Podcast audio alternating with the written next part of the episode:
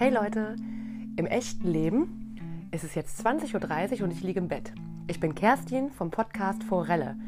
Und warum ich um 20.30 Uhr im Bett liege, früher als die meisten Kinder und Jugendlichen und Erwachsene sowieso, liegt daran, weil ich ganz, ganz früh aufstehe. Nämlich um 20 nach 4 klingelt der Wecker, eigentlich um 4.23 Uhr und dann nochmal um 4.25 Uhr und um 4.31 Uhr auch nochmal und dann stehe ich spätestens auf.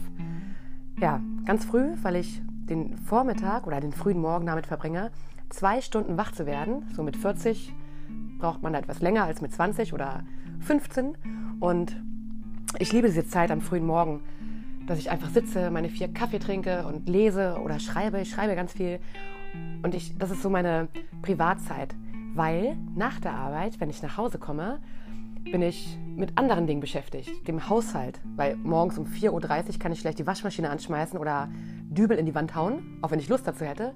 Das mache ich alles dann am späten Nachmittag oder am frühen Abend. Und ehrlich gesagt, ja, bin ich auch oft erschöpft irgendwie abends und möchte einfach nur nachdenken und bin nicht mehr so die kreativste. Dann aber wieder um 20.30 Uhr lege ich mich ins Bett und lese oder schreibe auch, aber irgendwie anders. Zum Beispiel lese ich abends gerne Bücher. Nicht mehr so im Internet, wenn mich irgendwas interessiert. Das mache ich morgens gerne. Dann lese ich Nachrichten oder News oder auf Quora oder schreibe Kurzgeschichten oder Anekdoten, die ich mir auf meinen Notizzetteln speichere. Und abends dann lese ich Bücher oder ja, Kurzgeschichten von anderen Leuten. Und mir hat es gerade ein Buch angetan. Und deswegen habe ich mir gedacht, ey, ich liege zwar schon im Bett und müsste eigentlich jetzt in diesem Buch lesen, weil es so geil und so spannend ist. Aber ein kleiner Podcast geht auch noch. Ich möchte euch nämlich erzählen, wie ich zu diesem Buch gekommen bin. Also, ich mag Steine sehr gerne. Ja, so eigentlich heißen, heißen sie ja Gehsteine. Steine benutzt man auf dem Bau, wie ich gelernt habe, und um Häuser zu legen, zu bauen und Straßen zu verlegen. Und Gehsteine sind die Steine, die man in den Flüssen findet oder auf Feldern oder am Strand. Und nach, seit einiger Zeit sammle ich diese Gesteine. Gerölle und Geschiebe heißen sie wissenschaftlich und schleife sie zu Hause ab und lackiere sie schön mit, also mit nicht lackieren, sondern poliere sie schön und nutze dann noch so eine Polierpaste aus dem Baumarkt, die ich mir extra durch, es hat ewig gedauert, bis ich diese Polierpaste hatte, weil dieser Baumarktmitarbeiter immer weggerannt ist und in den Gängen verschwunden ist, wie das Baumarktmitarbeiter halt so machen. Ich glaube, das ist so ein Konzept von denen, ich weiß nicht warum. Und irgendwann habe ich diese Polierpaste gehabt und damit poliere ich dann diese Steine, bis sie richtig schön glänzend sind. Und dann lege ich sie auf einen Teller, auf meinen Küchentisch und bewundere sie und finde sie total toll und schön. Durch das Polieren und Sammeln der Steine bin ich dann darauf aufmerksam gekommen, geworden, dass diese Steine ja eigentlich so eine Geschichte haben. Ne? Die sind ja Millionen von Jahren alt. Also habe ich mir ein Steinbestimmungsbuch gekauft und habe versucht, diese Steine zu bestimmen.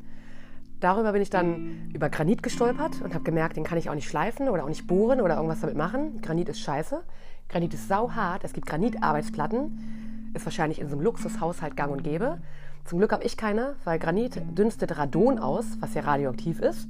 Deswegen sollte man sich keine Granitarbeitsplatten, ohne sie mit einem Geigerzähler geprüft haben, in die Wohnung bauen.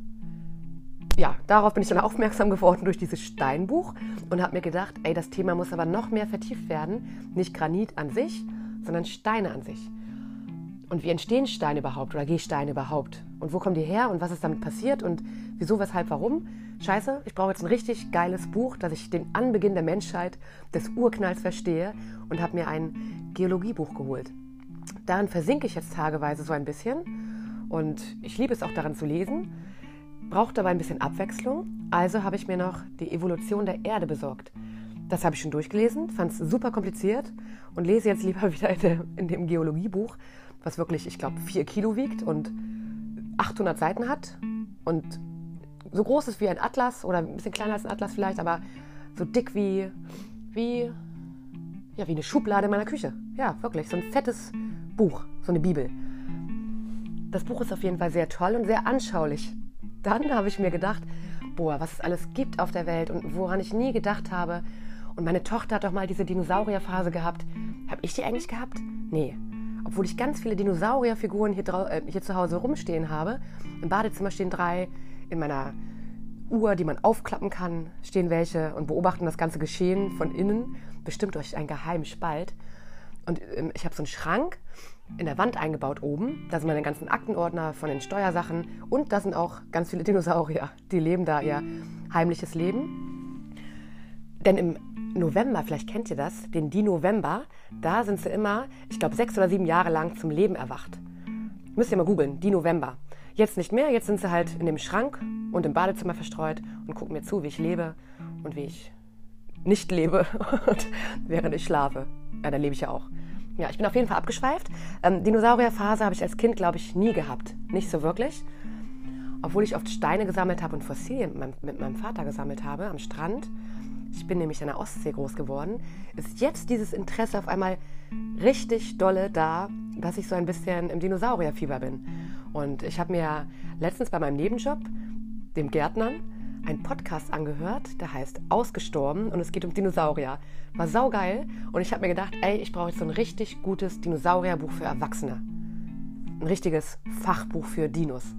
Nicht zu teuer bitte, kein Hunderter oder auch keine 80 Euro, aber so 40 Euro würde ich schon dafür ausgeben.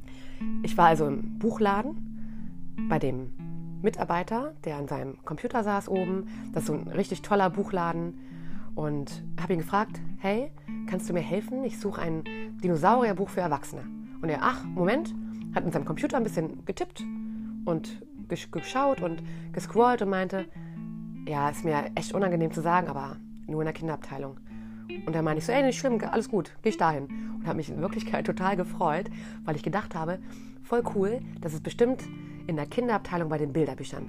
Dann war ich bei den Bilderbüchern, habe ein bisschen geguckt, aber nicht das Richtige gefunden, wo es da wirklich schöne Dinosaurier-Bilderbücher gab. Aber ich wollte ja ein Sachbuch haben, um auch was zu lernen. Also war ich bei den Sachbüchern bei den Kindern und habe mir das größte und schönste und am besten beschriebenste mit den buntesten Bildern Dinosaurierbuch geholt, aus dem Regal gezogen, durchgeblättert und mir gedacht, wow, mega. Wie teuer? 20 Euro. Geil, kaufe ich.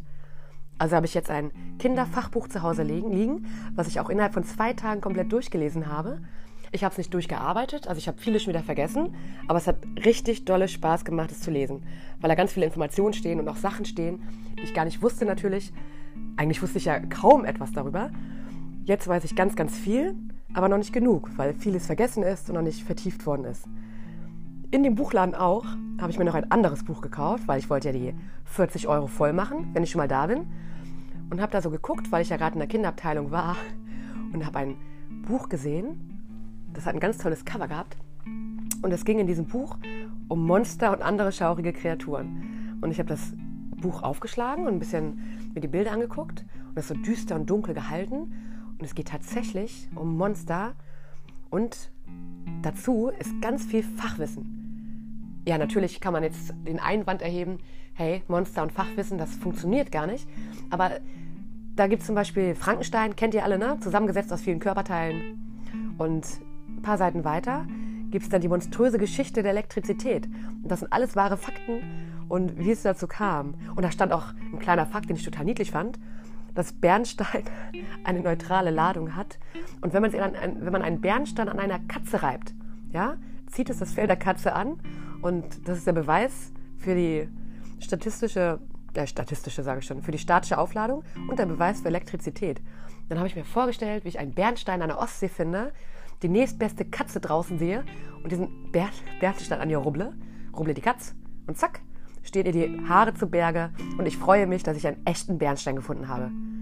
Denn man darf nicht vergessen, es gibt auch weißen Phosphor, den kann man auch am Strand finden. Der sieht genauso aus wie Bernstein, aber leider fängt er an zu brennen ja, wie ein Dornbusch in der Wüste bei Jesus fängt dieser Stein, der aussieht wie ein Bernstein, dann an zu brennen. Das wollen wir alle nicht. Ja, dieses Monsterbuch auf jeden Fall, damit liege ich jetzt im Bett um 20.30 Uhr, jetzt 20.40 Uhr gleich. Und da werde ich noch 20 Minuten lang mein Wissen auffrischen über Monster und gruselige Sachen. Und es ist tatsächlich besser als ein Krimi. Wegen der Bilder natürlich und besser als ein Thriller ähm, ja, auch wegen der Bilder und wegen der gruseligen Texte und der dunklen Gestaltung der Seiten und einfach auch, weil ich mich heute nicht mehr so wirklich auf einen Krimi oder Thriller konzentrieren kann. Nein, ich brauche jetzt was Gruseliges, aber bitte was Seichtes und etwas, was ich mir jetzt nicht in den Kopf hämmern muss oder irgendwelche Plots verfolgen muss. Nein, ich möchte einfach mich berieseln lassen von unheimlichen Dingen, die man sich ausgedacht hat und deren Wirklichkeit dazu. Ja. Ja, so kam es, dass ich mir dieses Monsterbuch gekauft habe. Kurze Geschichte. Ähm, ja, ich könnte jetzt auch mal ein Geologiebuch lesen weiter, was eigentlich mehr Sinn machen würde, weil da sind ja auch schöne Bilder drin. Und vielleicht würde ich dann was Schönes träumen, nämlich wie ich selbst einen Meeressaurier ausbuddle oder die Tekto Plattentektonik irgendwie selbst ähm, herausfinde oder was auch immer. Ja, mein Wissen reicht noch lange nicht aus, aber ich habe ja mein ganzes Leben noch vor mir. Auf jeden Fall noch 40 Jahre, hoffe ich. Und in diesen 40 Jahren, am Ende dieser 40 Jahren, werde ich Expertin zum Thema Geologie und Monstern sein. Und Dinosaurier natürlich. Und Gesteinskunde. Irgendwie geil, oder? Und gleichzeitig bin ich ja jetzt noch die Postbotin und die Gärtnerin und die Mutter und die, die gerne Gemüse isst. Und Forellen. Ja, darf man ja gar nicht mehr sagen, oder? Aber Forellen mag ich gerne. So, Leute. Jetzt wird noch ein bisschen gelesen und dann träume ich von Steinbrüchen und Thomas Edison, der Genie-Erfinder und ein Tierquäler war. Geil, oder? Gute Nacht. Bis morgen.